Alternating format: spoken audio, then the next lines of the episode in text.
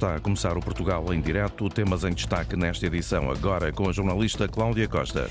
Cansada de esperar pela falta de respostas da APA aos pedidos de financiamento das operações de abertura da Lagoa de Albufeira em Sesimbra, a Câmara decidiu cessar, acabar com o acordo com a Agência Portuguesa do Ambiente e exige que esta lagoa seja tratada da mesma forma que outras de norte a sul do país. Nos próximos 10 anos vão desaparecer muitos agricultores, o envelhecimento da população e o despovoamento ameaçam a agricultura, sobretudo no norte do país. É o que conclui um estudo encomendado pela CCDRN à Universidade de Trás-os-Montes e Alto Douro. 20 investigadores fizeram o diagnóstico do setor e apontam terapias. Vamos conhecê-las adiante. Os 15 municípios da região da Serra da Estrela e das Beiras vão receber 155 milhões de euros para o desenvolvimento económico e social da região, que em 2022 foi muito afetada pelos incêndios rurais. São dezenas de medidas destinadas a aumentar a resiliência dos territórios, cativar e fixar a população. Nem que chova a potes, o intrudo chocalheiro de Pudense vai sair às ruas de Macedo Cavaleiros. Começa o Portugal em direto, edição da jornalista Cláudia Costa. Na costa da Caparica, no Conselho de Almada, está instalada a polémica entre alguns concessionários de praia e a autarquia. 23 apoios de praia da Frente Urbana do Conselho da Costa da Caparica alegam que podem ter de fechar portas. Isto tudo porque a Câmara de Almada vai lançar um concurso público para a exploração dos restaurantes que estão paralelos à linha de praia, Paula Verã. A Câmara Municipal, em comunicado, começa por negar qualquer envio de ordens de despejo aos concessionários. Esclarece que os 23 apoios de praia da Frente Urbana da Costa da Caparica são propriedade da Sociedade Costa Polis. Foi esta sociedade que, em 2008, celebrou os contratos de uso e fruição dos restaurantes e bares por um prazo de 10 anos. Estes contratos de concessão foram, em 2018, prolongados por mais cinco anos devido às tempestades ocorridas em 2014 e que destruíram muitos dos equipamentos. A autarquia de Almada fez saber ainda que pretende lançar concurso público para toda aquela zona e aponta o princípio da concorrência. Terminados os contratos de concessão, a empresa municipal, o IMOB, enviou cartas aos 23 apoios de praia da Frente Urbana da Costa da Caparica a relembrar a situação. A autarquia garante que até o processo do concurso público estar concluído, não haverá alteração às explorações dos apoios de praia que existem nesta altura. Há até a possibilidade dos concessionários pagarem uma mensalidade, uma renda, para continuarem a explorar os restaurantes e os bares até o processo do concurso público estar concluído, o que não significa contratos garantidos. Os esclarecimentos da autarquia de Almada depois da contestação de alguns concessionários da praia da Frente Urbana da Costa da Caparica. A Agência Portuguesa do Ambiente, a APA, garante que o processo de avaliação de impacto ambiental da mina do Barroso em Boticas decorreu em conformidade com os termos legais do respectivo regime jurídico e, por isso, é válida. Ontem demos conta, aqui no Portugal em Direto, de um parecer do Ministério Público que conclui que a declaração de impacto ambiental da mina do Barroso em Boticas, distrito de Vila Real, viola a lei e que deve ser anulada. Agora, a agência vem esclarecer que a avaliação foi feita não só pela APA, mas por mais oito entidades e vários especialistas no Namaral.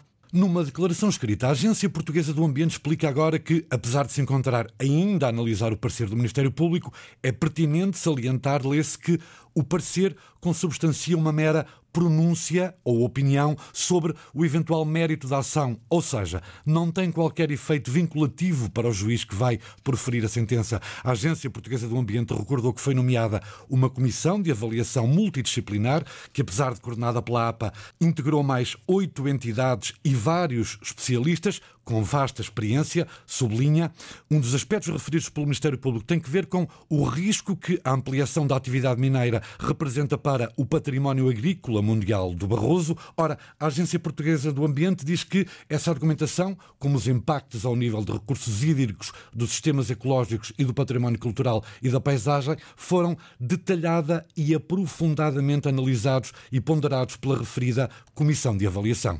Ora, a mina que a empresa britânica Savana quer explorar no Conselho de Boticas tem uma duração estimada de 17 anos. A área de concessão prevista é de quase 600 hectares. Numa nota enviada da agência Luz, a empresa também reagiu a este parecer do Ministério Público e também por escrito disse estar disponível para prestar todos os esclarecimentos. A Savana explicou ainda que a declaração de impacto ambiental continua em vigor e vai por isso prosseguir com todas as ações autorizadas pelo seu conteúdo, porque defende a empresa. O processo judicial não tem impacto nas atividades do projeto de lítio do Barroso. Descontente com o que se está a passar, a Câmara de Sesimbra decidiu acabar com o acordo com a Agência Portuguesa do Ambiente que existe desde 2022 para a abertura da Lagoa de Albufeira. Segundo a autarquia, a falta de resposta da APA aos pedidos de financiamento das operações de abertura da Lagoa realizados em 2022 e 2023 e também para os anos seguintes justificam esta decisão. Apesar da ausência de resposta, a Câmara diz ter cumprido sempre a sua parte do compromisso ao assegurar a abertura da Lagoa ao mar nestes anos, 2023 e 2023 e 2022, com recurso ao orçamento municipal, isto para evitar danos ambientais significativos. Por isso, a autarquia exige que esta lagoa, Arlinda Brandão, seja tratada da mesma forma que outras lagoas de norte a sul do país. A Câmara de Sesimbra quer ser tratada como as outras câmaras do país que têm sistemas lagunares que todos os anos, para o equilíbrio ambiental, precisam de uma intervenção para uma abertura ao mar. O presidente da Câmara, Francisco Jesus, diz à Antena 1 que a Agência Portuguesa do Ambiente não está a pagar essa obra na Lagoa de Albufeira, ao contrário do que acontece com outros municípios nas mesmas circunstâncias. O município, de facto, sentiu-se aqui um bocadinho desconsiderado um bocadinho estou a ser, obviamente, ligeiro e, e até muito otimista nas palavras, desconsiderado, obviamente, pela Administração Central. Estamos a substituir, é o único sistema lagunar do país onde o município substitui, e porque substituímos eh, de uma forma consciente, liberada, porque entendemos também ser parte da solução. Mas eh, chegamos a um fim de linha, é? Portanto, aqueles que têm essa mesma responsabilidade acabam por eh, não atribuírem a verba necessária ao município de Zimbra para fazer essa intervenção que era da sua responsabilidade e, portanto, devolvemos a quem direito e com certeza que vamos exigir, como todos os outros municípios exigem no país, que o sistema lagunar que está no nosso território seja seja um tratamento idêntico. A Câmara diz ter financiado a abertura da Lagoa em 2022 e 2023 com recurso ao orçamento municipal, mas agora, porque se sente discriminada, decidiu cessar o acordo que tinha com a Agência Portuguesa do Ambiente. Porque, efetivamente, apesar dos sucessivos contactos que temos feito, de própria de informação, de, de ofícios. Não temos contrato interadministrativo nem financiamento para a abertura da Lagoa de. Cada vez é mais difícil proceder a, esse, a essa intervenção, até porque há claramente um, um assoreamento da zona vestibular da Lagoa de Alfeira que obriga a um esforço maior, portanto, ou seja, todas as intervenções feitas com recurso à maquinaria terrestre já se tornam difíceis.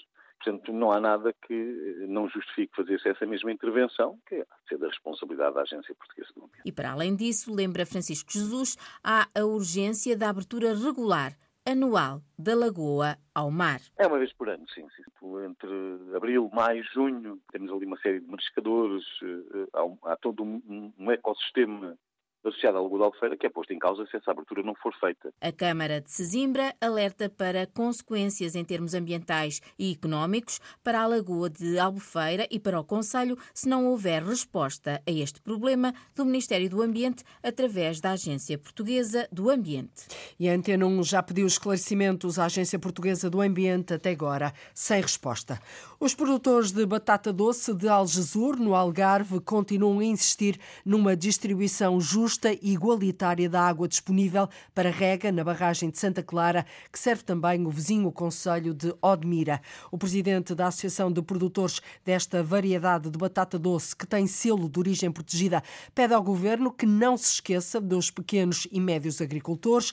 Manuel Marreiros espera que o plano de contingência face à escassez de água não venha a privilegiar só as grandes explorações agrícolas. Mário Antunes. Em dia de chuva, os pequenos agricultores da região do Sudoeste Alentejano e Costa Vicentina voltam a lembrar a situação de seca e o plano de contingência que pode vir a cortar na água disponível para a rega a partir da barragem de Santa Clara. Porque em caso de escassez, parece que as culturas permanentes são aquelas que têm prioridade. Quer dizer, concordamos sim perfeitamente que o gado e, e, portanto, em primeiro lugar, o abastecimento público às populações, não deve faltar, como é óbvio, mas a agricultura familiar é aquela que, ao fim e ao cabo, tem as suas raízes aqui desde há muito mais tempo, não é? O fenómeno da agricultura intensiva é uma coisa recente. Nós não podemos ignorar, como costumamos dizer, os pequenos, quer dizer, é, é benefício dos grandes. Manuel Marreiros lembra que em janeiro, durante uma visita dos ministros do Ambiente e Agricultura, os produtores de batata doce de Aljur exigiram um tratamento igual ao aplicado às grandes explorações agrícolas do município Algarvio e do vizinho alentejano de Odmira. A prioridade é para a agricultura das, é, das culturas permanentes, que, de forma artificial, e por despacho da Sra. Ministra, veio aqui baralhar um pouco a classificação das culturas, eh, eh, sem qualquer fundamento técnico ou científico transformar framboesas, que é uma cultura temporária, numa cultura permanente. Naturalmente, para beneficiar quem? Esta, esta, própria cultura, quer dizer, e, as grandes, e as grandes empresas. Não temos nada contra esse tipo de produção, quer dizer, agora temos que é ser tratados com, com igualdade. Manuel Marreiros, em nome dos produtores de batata doce de Algesur, não só critica o eventual tratamento diferenciado, como também o desperdício de água que ano se verifica a partir da barragem de Santa Clara. Exemplo disso mesmo é a água que se perde no chamado Canal do Rogil. Perde-se muito no, no transporte, portanto é preciso um grande investimento, aliás a Sra. Ministra e o Sr. Ministro do Ambiente disseram que iriam investimento de cerca de 30 milhões de euros para evitar as perdas no canal. As perdas, não estou a falar da descarga que se faz no Urgil, que é outra perda, não é? Pronto. O canal está, está, tem furos, está, está roto, chamemos assim, e, e perde-se muita água. Eu digo que se calhar perde-se, se calhar quase metade, se nós gastarmos 12 hectómetros cúbicos para a agricultura, se calhar perdem-se oito. A 15 de janeiro, mais de uma centena de agricultores dos dois conselhos e de associações de defesa do ambiente protestaram à porta da Câmara de Odmira, onde os ministros do Ambiente e Agricultura discutiram a falta de recursos hídricos na região. Em coro, os manifestantes mostraram-se preocupados com a eventual redução da cota de exploração a partir da barragem. E os produtores de batata doce de Algesur eh, insistem assim e esperam que o plano de contingência face à escassez de água não venha a privilegiar apenas as grandes explorações agrícolas. Nos Açores, a Câmara de Ponta Delgada e o Governo Regional vão avançar com um plano que minimize o risco de inundações em várias freguesias do Conselho. O plano vai começar de imediato, vai para o terreno de imediato, pretende corrigir situações que se verificam há várias décadas O anúncio foi feito pelo município na sequência de um encontro de trabalho que juntou o presidente da Câmara e os responsáveis do governo Linda Luz minimizar o risco de inundações no Conselho através de um estudo hidrológico e assim diminuir o impacto da chuva no cotidiano da população. Há largos anos que determinados locais e freguesias de Ponta Delgada sofrem com o efeito dos temporais. Nos últimos meses estão a ser mais afetadas as freguesias da costa norte do Conselho e ainda os arrifes. Por isso mesmo, a autarquia, o governo de Açores e a Iroa vão avançar com um plano que minimize o risco de inundações em várias freguesias freguesias do Conselho. Neste anúncio feito pelo município, o vereador do ordenamento do território diz que, apesar do compromisso assumido por estas entidades, as juntas não podem descurar da sua competência na matéria. No que concerne à freguesia dos Arrifes, Marco Rezendes garantiu que no início da próxima semana o município vai pavimentar as ruas dos Afonsos e do Outeiro. E, se for necessário, acrescentou, a autarquia assumirá também a limpeza dos sumidores dessas ruas, independente independentemente de ser uma competência delegada na Junta de Freguesia dos Arrifes. A presidente desta junta, Sandra Costa Dias, tem marcada para esta tarde uma conferência de imprensa sobre o assunto. E deve assim avançar de imediato este plano para minimizar o risco de inundações em várias freguesias do Conselho de Ponta Delgada, nos Açores. Os 15 municípios da região da Serra da Estrela e das Beiras vão receber 155 milhões de euros para o desenvolvimento económico económica e social da região, que em 2022 foi afetada pelos incêndios rurais. O pacote financeiro já foi aprovado em Conselho de Ministros. São dezenas de medidas destinadas a aumentar a resiliência dos territórios, cativar e fixar a população nos dias.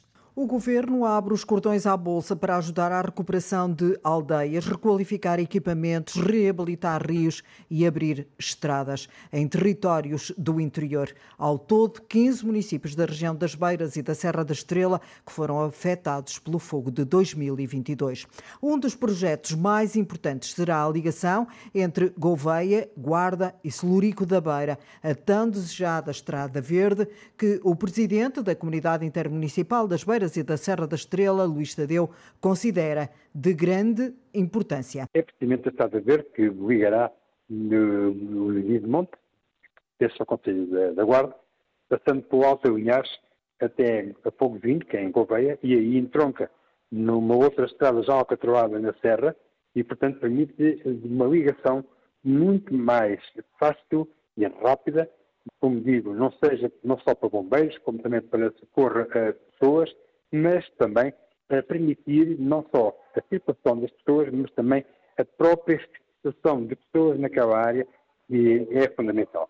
Luís Tadeu sublinha que este programa de reabilitação do Parque Natural da Serra da Estrela traz outros dois grandes projetos para a região: a construção das barragens das Cortes e da Senhora da Acedace. O país é que ganhará ou perderá se estas obras se forem concretizadas e forem concretizadas o mais rapidamente possível. Nós não podemos continuar a permitir que a água que cai da chuva corra livremente para o oceano e nós não tiremos partido dela como devemos. E, portanto, urge, o mais rapidamente possível, urge eh, tomar estas ações, estas medidas, porque eh, são fundamentais não só para estes territórios, mas para o próprio país, porque não esquecendo que Lisboa e arredores são abastecidas por água do Zézer que vem da Serra da Estrela. O programa de revitalização, destinado aos 15 municípios da região das Beiras e da Serra da Estrela, tem um pacote financeiro de 155 milhões de euros. São dinheiros de fundos nacionais e europeus. O programa vai para o terreno durante os próximos quatro anos. Até porque o pacote financeiro já foi aprovado em Conselho de Ministros. É mais um passo dado pela comunidade intermunicipal do Médio Tejo para construir novas casas. O compromisso com o IRU, o Instituto da Habitação e da Reabilitação Urbana, prevê ter até 2026, daqui por dois anos, 1.100 novas casas construídas ou reabilitadas. Um investimento total de 140 milhões de euros. Para já está assinado o protocolo que disponibiliza 150 habitações a custos acessíveis naquela região. A garantia foi dada pelo presidente da CIMA do Médio Tejo, Manuel Jorge Valdamatos. Assinaram um compromisso de mais 150 T1s, T2 e T3, na ordem dos 24 milhões de euros. Isto prefaz, nesta altura, cerca de 370 apartamentos e cerca de 56 milhões de euros de investimento. Temos um tempo limitado até o final de 2026 para que eh, concretizemos este nosso grande objetivo na construção de 1.100 novas habitações, 140 milhões de euros de investimento para o Médio Tejo.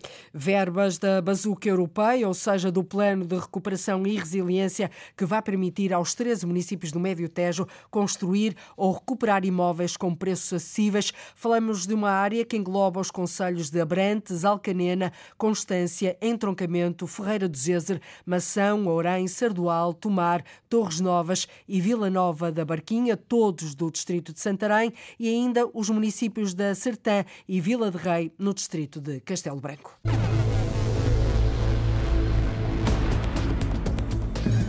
Nem que chovam picaretas. Sim, vamos sair à rua, como é habitual, manter a tradição. A tradição. Molhados ou enxutos, este ano os caretos dão coleção. Acho que é uma coleção muito interessante, com muita cor e com muita visibilidade. Caretos? Os caretos de Pudense são o rosto dos selos e da, e da agenda. Caretos em selos? Explica-nos, Afonso de Souza. São três selos que, em parceria com os Correios, vão fixar as cores do património imaterial da humanidade. Acho que também é mais uma forma de divulgar esta tradição. Adiante, já vamos brincar ao carnaval, neste caso ao intrudo de Pudense. O envelhecimento da população e o despovoamento ameaçam a agricultura no norte do país. Nos próximos 10 anos, muitos agricultores podem mesmo desaparecer ou vão desaparecer. Pelo menos são algumas das conclusões de um estudo que se designa Ecossistema Agroalimentar, Gestão Ativa do Território e Desenvolvimento Regional, encomendado pela Comissão de Coordenação e Desenvolvimento Regional do Norte à Universidade Universidade de Trás-os-Montes e Alto Douro. 20 investigadores fizeram o diagnóstico do setor e apontam terapias, valorizar e modernizar a atividade agrícola, remunerar, pagar mais e melhor aos agricultores e descentralizar serviços. É urgente fixar os mais novos no interior, é o que defende Fontainhas Fernandes, um dos coordenadores do estudo. Em entrevista ao jornalista Nuno Amaral, o investigador e antigo reitor do UTAD alerta que para os mais jovens Portugal deixou de ser atrativo e o interior muito menos. A região norte vai ter uma perda de população que está associada uh, ao envelhecimento, com particular relevância nos territórios do, do interior, onde a agricultura tem uma forte expressão. E daí que, associado à baixa da atratividade, o problema da mão de obra, de, dos recursos humanos, quer sejam qualificados ou não, eh, assume maior preponderância no sistema agroalimentar. E neste estudo, em que um, o professor Fontinhas Fernandes é um dos coordenadores, uh, uh, sugerem a valorização do papel do agricultor como cuidador de paisagem.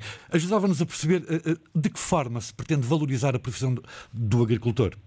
Em primeiro lugar, é importante se quisermos atrair novos investidores, se quisermos atrair novos empresários para o setor agrário, é preciso valorizar a profissão e eh, uma mudança de imagem. Nós não podemos associar o agricultor aos problemas dos incêndios, aos problemas dos baixos salários, mas sim com uma, uma, nova imagem do agricultor ligada às novas tecnologias. A agricultura do futuro passa por uma agricultura de precisão, muito ligada à sensorização, à, robot, à robotização, às novas tecnologias, a dados espaciais e, e, também com uma forte preocupação com as questões ambientais, desde logo a água, o solo e, da e a biodiversidade. E nunca podemos esquecer a relevância que o agricultor tem não só na coesão do território, mas sim na proteção da paisagem.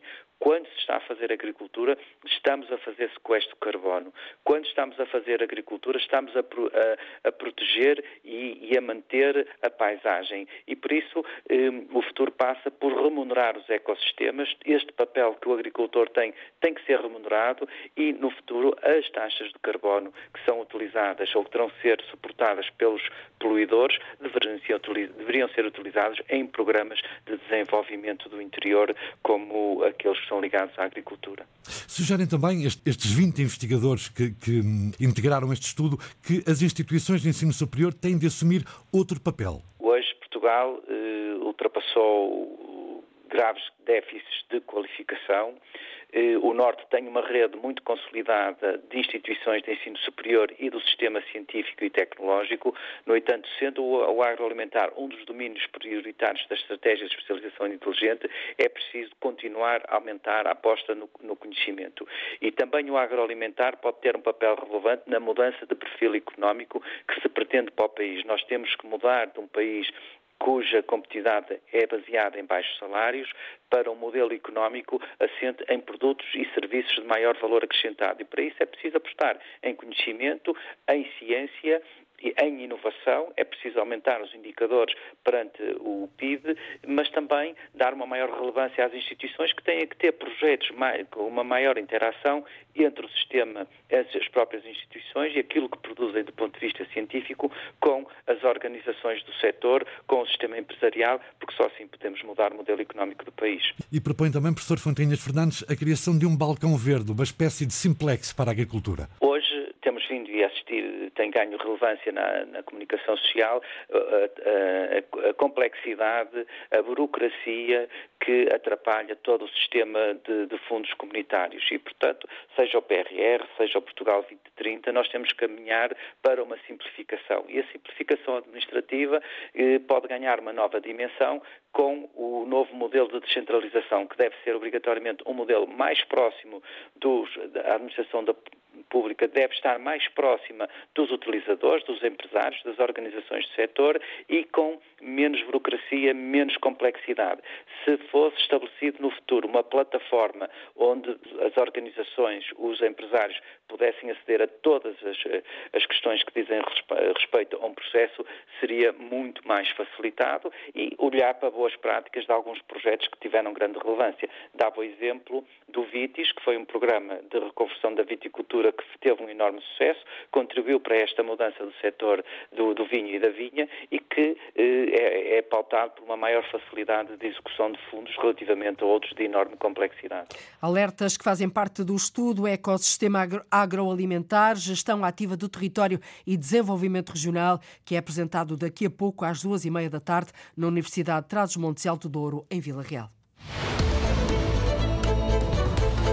Lisboa vai lançar três prémios de inovação social na saúde, educação e imigração, com o objetivo de ajudar os mais vulneráveis. O presidente da Câmara celebrou na fábrica de unicórnios no Beato a atribuição do Prémio Capital Europeia de Inovação pela Comissão Europeia à cidade de Lisboa, no valor de um milhão de euros. Carlos Moedas diz que uma grande parte desse dinheiro vai para a inovação social. O autarca acha importante ligar o talento que chega a Lisboa às respostas que a cidade precisa precisa. Eu queria aplicar uma grande parte deste dinheiro à inovação social. Porquê? Porque é importante ligar todo este talento uh, que chega a Lisboa com aquilo que são os nossos desafios do dia a dia na cidade. Estamos a falar da educação, estamos a falar de saúde, estamos a falar de imigração. Nós podemos aqui criar uma rede em que, no fundo, as pessoas mais vulneráveis sabem que podem contar também com este talento para as ajudar. Vamos criar uma zona de projetos de inovação social, aliás, onde teremos também aqui pessoas que estão em situação de sem-abrigo, exatamente para fazer a ligação entre este talento internacional e depois as dificuldades da cidade, que são muitas, os problemas que temos que são muitos e que temos que resolver. E eu penso que a tecnologia também pode ajudar nessa solução. Na chamada ala norte da antiga manutenção militar, vai ser criada uma zona de projetos de inovação social. O valor do prémio da União Europeia vai servir ainda para continuar a desenvolver os projetos da fábrica de unicórnios no hub do Beato, onde as empresas podem ser acompanhadas durante seis meses, meio ano, com o apoio das tecnologias que ali estão instaladas. Em termos de balanço, Carlos Moedas diz que em dois anos foi possível atrair empresas tecnológicas que, no conjunto, criaram mais mais de 10 mil postos de trabalho. Numa altura em que os agricultores têm estado na rua em protesto, os produtores de vinho festejam mais um ano de boas colheitas. As exportações caíram 5%, mas as vendas no mercado interno equilibraram a balança. Esta noite, na Alfândega do Porto, são atribuídos os prémios para os melhores néctares de 2023, num momento particularmente desafiante para o setor Isabel Cunha. Depois da pandemia, as guerras, as alterações climáticas, o vinho português está em permanente reajuste para se manter no topo num mundo em que nova oferta aparece onde menos se espera, como explica José João Santos, diretor da revista Essência do Vinho. Estão a surgir cada vez mais novos países produtores de vinho. Se até há relativamente pouco tempo, por exemplo, uh, Inglaterra praticamente não produzia nenhum vinho de qualidade. Hoje em dia, o sul de Inglaterra, devido a alterações climáticas, neste momento coloca no mercado espumantes absolutamente incríveis, de uma qualidade superior, alguns dos quais já estão a rivalizar com os grandes champanhes franceses. Países tradicionalmente importadores, caso do Reino Unido e do norte da Europa, são agora também produtores, o que coloca grandes desafios ao setor em Portugal. Com algum brilhantismo, aquilo que os produtores portugueses têm conseguido fazer é quando o mercado, em termos de exportação, acaba por fechar, muito rapidamente têm tido a flexibilidade de conseguir abrir um outro novo mercado, às vezes até mais do que um. Independentemente do continente, ou seja, dou-lhe outro exemplo, em termos de exportações, se desde os tempos da pandemia o mercado asiático, que até lá estava a correr muitíssimo bem, um, perdeu um, algum desse folgo, uh, aquilo que, que os produtores portugueses conseguiram fazer foi apostar na exportação, reforçando-a um, noutros, noutros mercados, como sejam os da América, seja do Norte, seja, seja do Sul. Mas nem tudo são copos cheios, também há problemas ainda que pontuais. Existe algum excesso de, de produção, mas uh, têm existido também medidas governamentais e comunitárias que têm, no fundo, de alguma forma, amparado eventuais perdas de vendas e equilibrando também algum excesso de produção. Os produtores são o centro das atenções esta noite na Alfândega do Porto, na entrega dos melhores do ano 2023. Vão ser atribuídos mais de duas dezenas de prémios. O único conhecido é o Prémio Homenagem, atribuído a João Portugal Ramos, enólogo e produtor produtor de vinho, considerado o pai dos vinhos contemporâneos do Alentejo. Ver o copo meio cheio, pelos vistos, é esta a receita. Os produtores de vinho festejam assim mais um ano de boas colheitas, apesar das exportações terem caído 5%, as vendas no mercado interno equilibraram a balança. O arquivo digital da memória de Vozela vai ficar disponível a partir do dia 21 deste mês. É constituído por centenas de registros sonoros e audiovisuais relativos aos contextos geográficos e culturais das várias freguesias do Conselho. Fátima Pinto. Um passeio no Rio Zela, a vida na eira e o centeio que resiste, ou a preparação das flores para a festa do Corpo de Deus, o canto polifónico, são aspectos da vida de um povo que agora fazem parte do arquivo digital de Vozela, recolhido pela Associação Binaural, que Luís Costa explica assim. É um conjunto de, de documentos sonoros e audiovisuais que retratam um pouco da vida, do cotidiano e das tradições uh, do, do Conselho, das várias localidades, freguesias do Conselho, tem a particularidade de, de ser uma plataforma digamos que está descrita, catalogada e que no, no fundo permite um acesso Uh, detalhado a cada tipo de conteúdos. Portanto, é uma forma de trabalhar que nós, que nós já seguimos desde há 10 anos. Temos um arquivo digital mais geral, no fundo, que abarca todo o nosso trabalho e ao longo do tempo temos vindo a desenvolver projetos especificamente para alguns municípios, como é este caso de, de Vozela, também para haver uma, uma relação mais próxima com os conteúdos que estamos, que estamos a, a recolher e a catalogar. Uhum.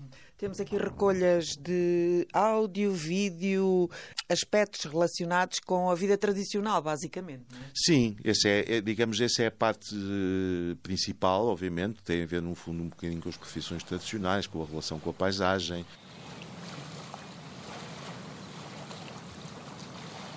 Também temos abordado algumas temáticas que têm a ver com a própria evolução, com a mudança. Por exemplo, temos um conjunto de registros ligados à imigração, quer a imigração, digamos, eh, mais, mais antiga, podemos dizer, dos vozelenses que emigraram para fora e que voltaram, e falámos com eles sobre a experiência, digamos, de vida, mas também os novos imigrantes que estão a chegar a Vozela. Portanto, este é um arquivo tendo uma base muito ligada à tradição, mas que não exclui outras realidades daquilo que vai acontecer no, digamos, no Conselho e que vão ser memória futura.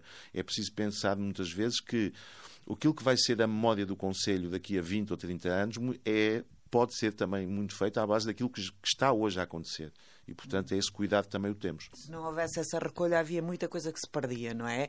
Que histórias, que coisas surpreendentes têm descoberto nesta, nestas recolhas? Uma das questões que mais nos fascina, por exemplo, é de como cada lugar cada aldeia tem as suas características próprias. Portanto, mesmo numa, num território que é mais ou menos uniforme, neste caso serrano, ligado à Serra, à Serra do Caramulo, uh, mas, por exemplo, temos descoberto uh, criadores de gado com, com 28 anos.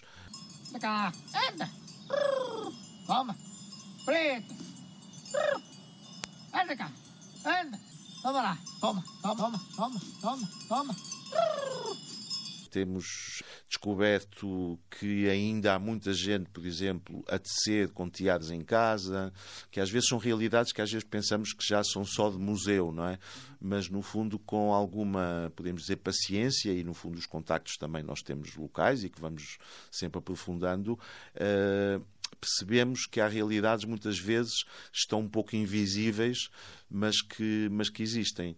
E, portanto, por exemplo, no caso ali de Vozela, por exemplo, é claramente é muito interessante, por exemplo, a questão dos cantares, dos cantares polifónicos, que no fundo temos um, bastantes recolhas sobre, sobre, sobre ele. Senhora das Dores,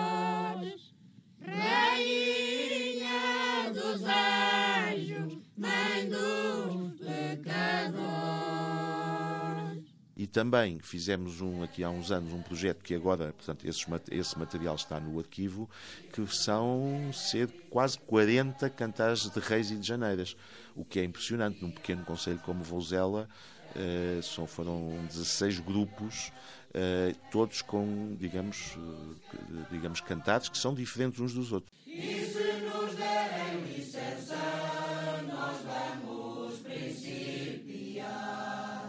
Falava nas, nas pessoas que vêm de fora e que se juntam e que trazem os seus próprios hábitos e tradições. Se calhar há mistura depois entre.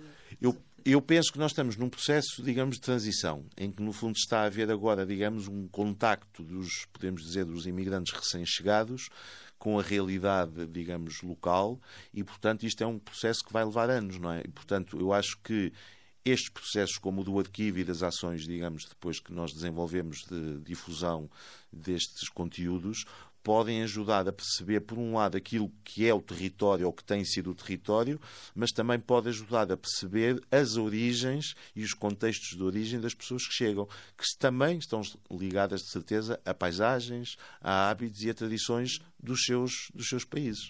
Luísa Binaural está a fazer 20 anos. Uh, foram 20 anos bem preenchidos. Sim, digamos que o tempo passa depressa, já sabemos, não é? Uh, mas de alguma forma pensamos que estamos a trilhar um caminho que é que é persistente e que no fundo vai seguindo uma lógica, digamos, muito de, de muita relação com as comunidades locais e com, a, e com no fundo e com as autoridades também no fundo locais, freguesias, associações, eh, municípios, sempre tendo esta preocupação de aliar os aspectos mais tradicionais a uma lógica contemporânea, não é? No fundo, também temos a componente artística, de programação artística, de acolhimento de residências artísticas, porque também sempre achamos que era interessante articular estas duas dimensões. E aquilo que nós, digamos, lançámos há 20 anos uh, e que se foi sedimentando ao longo do tempo, continuamos a achar que é um modelo que ainda tem muito para ser, uh, para ser explorado. Estes registros ficam disponíveis nas plataformas digitais a partir de dia 21 para que o futuro possa contar com estas memórias. E o futuro é já aí, ao virar da esquina, Vozela, no distrito de Viseu, vai ter assim dentro de poucos dias um arquivo digital da memória. São centenas de registros sonoros, como ouviu, e também audiovisuais relativos aos contextos geográficos e culturais das várias freguesias do Conselho. Começou ontem na Vila de Vinhais, no distrito de Bragança, a edição 44 da mais antiga feira do fumeiro do país. O presidente da Câmara Câmara de Vinhais, Luís Fernandes, disse ao jornalista Afonso de Souza que quem for à feira estará protegido do mau tempo. Os enchidos, naturalmente, são a principal atração e este ano a alheira, distinguida como a melhor do mundo, vai ter um destaque, uma montra especial. Este ano, o facto de a alheira ter sido distinguida como o melhor enchido do mundo é mais um fator, digamos, de atração e tem também uma pequena mostra, digamos, como se faz a melhor alheira do, do mundo. Todas as outras atividades, as jornadas do Porco Bízaro, tem também o concurso do Salpicão, tem também depois a parte da animação. O tempo não vai ser impedimento para as pessoas irem até à Vila de Vinhais? Não, por, por várias razões. Em primeiro lugar, porque eh, todos estes eh, espaços, quer a nível da, da, gastronomia, da restauração, do artesanato, do, do pavilhão gourmet, todos eles estão em espaços fechados, cobertos. Para o fim de semana também já dão algumas melhorias, acho que também é um tempo normal, quase para a época, portanto nada da normal. A Feira do Fumeiro de Vinhais, a mais antiga do país, prolonga-se assim durante todo o fim de semana, promete mesa farta e, e grande. Não faltam motivos para dar um salto até Trás-os-Montes. O Carnaval transforma-se em intrudo chocalheiro na aldeia de Pudense, no Conselho de Macedo Cavaleiros, e continuamos em Trás-os-Montes. Durante quatro dias, a folia leva inúmeros caretos a chocalhar o intrudo e principalmente quem vai até àquela aldeia transmontana. Este ano, Afonso de Souza, há novidades: um vinho com o nome dos caretos de Pudense, um selo dos CTT e nem as previsões de chuva, também neste caso, vão atrapalhar a festa dos mascarados da Unesco. Nem que chovam picaretas. Sim, vamos sair à rua, como é habitual, manter a tradição. Está tudo preparado para que nada seja cancelado. Molhados ou enxutos, este ano os caretos dão coleção. Acho que é uma coleção muito interessante, com muita cor e com muita visibilidade. Os caretos de Pudense são o rosto dos selos e da, e da, agenda. São três selos que, em parceria com os Correios, vão fixar as cores do património imaterial da humanidade. Acho que também é mais uma forma de divulgar esta tradição e um reconhecimento também por parte dos CTT em pegarem nestes ícones de trás dos montes e levá-los por todo o mundo. António Carneiro é o presidente dos Caretos de Pudense. Este ano, também a chocalhada vai ser regada com um néctar especial. Com a Casa José Pedro de, de Valpassos, que, que nos fizeram a proposta e, e de lançar este vinho, eh, que terá a denominação Caretos de Pudense que poderá ser apreciado em muitas das tabernas espalhadas por Pudense, acrescenta António Carneiro. Na ordem das 25 tabernas, onde é que podem degustar aquilo que é o tradicional da gastronomia transmontana, desde a alheira, o chouriço, pronto, todos estes, estes produtos endógenos que em Pudense têm outro sabor. E também cá está outro espaço com mais de 70 expositores, onde se poderão apreciar muitos produtos genuínos. Para terminar, terça-feira, queima-se o intrudo. Que é o culminar e o final da, das festas de, de inverno, não é? Eh, da aldeia de Podência e do intrudo de Chocalheiro. O mais genuíno de Portugal e o mais português da Unesco. Nem que chovam picaretas, os caretos de Pudense vão brincar mesmo ao carnaval nas ruas da aldeia. E traz os montes, damos agora um salto até ao Algarve. É uma verdadeira homenagem ao rei poeta Al-Mutamid e à cultura árabe andaluz. O Festival Al-Mutamid está de volta, é o mais antigo festival itinerante do país. Vai já na 24 edição, que leva as raízes do Médio Oriente a nove cidades portuguesas. Começa hoje no Algarve, segue viagem pela região centro e pelo Alentejo e termina uma vez mais Tatiana Felício no Algarve.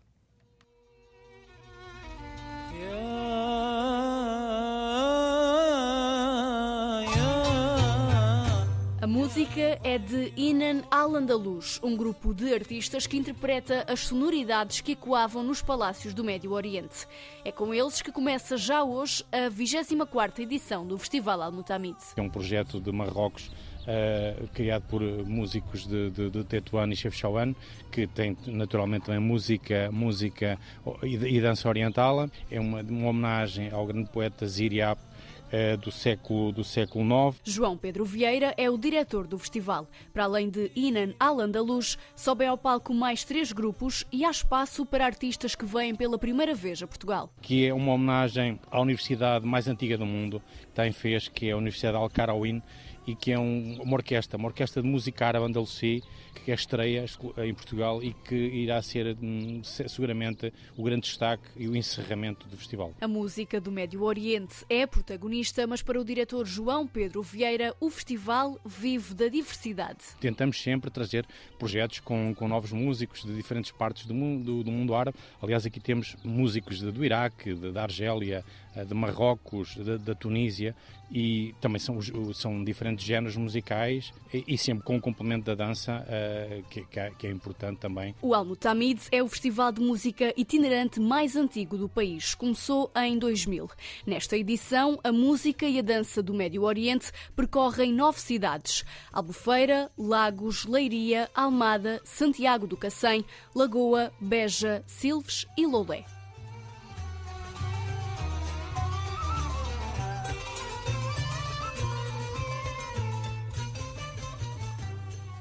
É o mais antigo festival itinerante do país. O Almutamid começa hoje no Algarve, segue viagem pela região centro e pelo Alentejo e termina uma vez mais no Algarve. Vai já na 24 edição e leva as raízes do Médio Oriente a nove cidades portuguesas. E nós levamos este programa todos os dias pelo território fora, pelo país fora. Voltamos na próxima segunda-feira a ligar o norte e o sul, o litoral e o interior, o continente e as ilhas. Na rádio ou na internet, contamos com a sua escuta. Desejo-lhe um excelente fim de semana. Boa tarde, Cláudia Costa. Bom fim de semana também.